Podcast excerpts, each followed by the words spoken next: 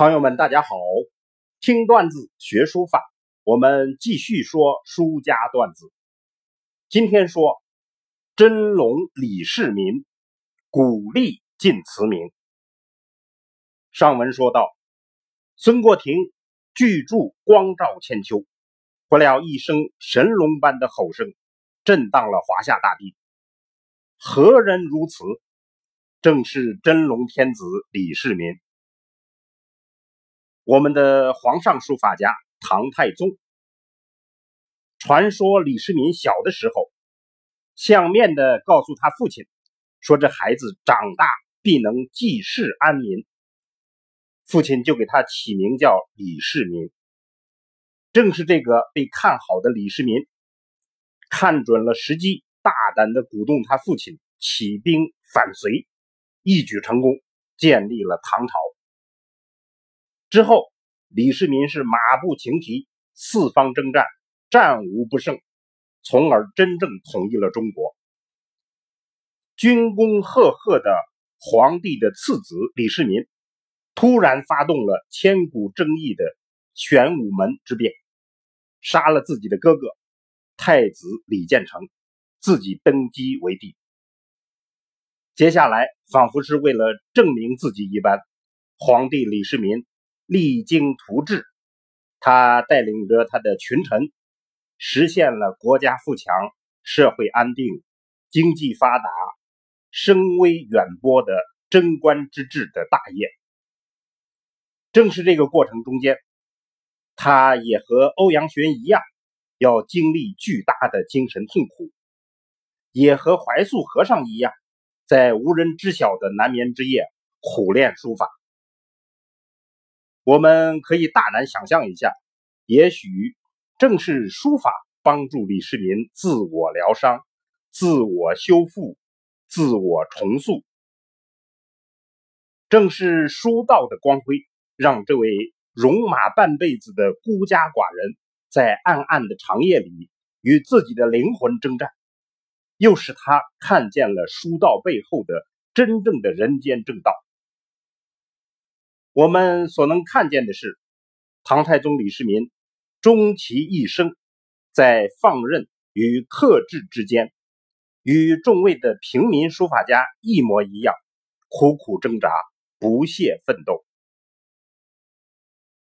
唐太宗晚年，更要命的挑战出现了，他的太子也谋反了，结果被他废除了。那么这件事促使他写了一本书。叫帝范，他企图以此来教诫后代。贵为皇帝的李世民在书中诚恳地总结了自己的过失，希望后代不是以自己为范，而是以古代的圣贤为师。所谓真龙天子，此时也现出了人的原型。我们仔细一看，他其实正是位书法家。历尽煎熬，领悟了书中之道，修成正果。正是因为他深通书道的魔力，在贞观元年，太宗便下诏设立弘文馆，欧阳询、虞世南就在这里教授楷法。五品以上的官员、洗书者都来就学。李世民根据自己的经验。还给学书者指了一个方向：书学小道，初非急物，识货留心，尤胜弃日。凡诸异业，未有学而不得者也，并在心力懈怠，不能专精耳。这段话我们在简介后面附有原文，大家可以参阅。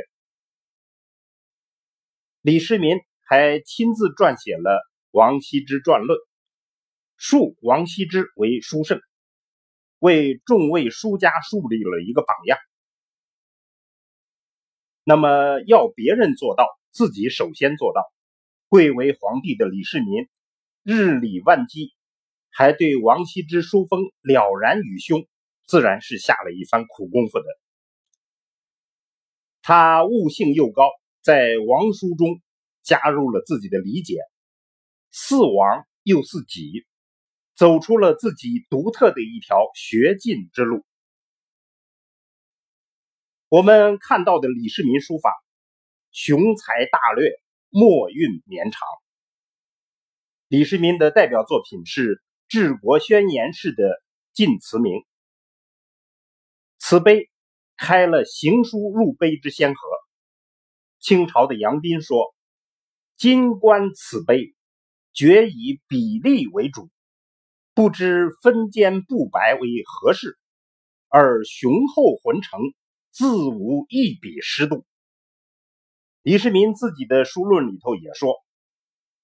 今吾临古人之书，书不学其形式，唯在求其古力，而形式自生耳。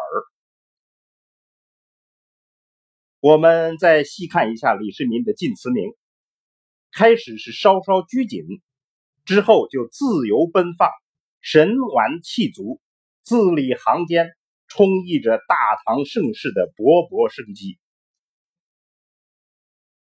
皇上李世民苦练自己的古隶书法，又期待着自己的弘文馆里出一位书法大才。不料弘文馆的墙外有人狂呼乱叫，挥笔成书，欲知何人如此之狂？详情且听下回分解。好，听段子学书法，我们下次再见。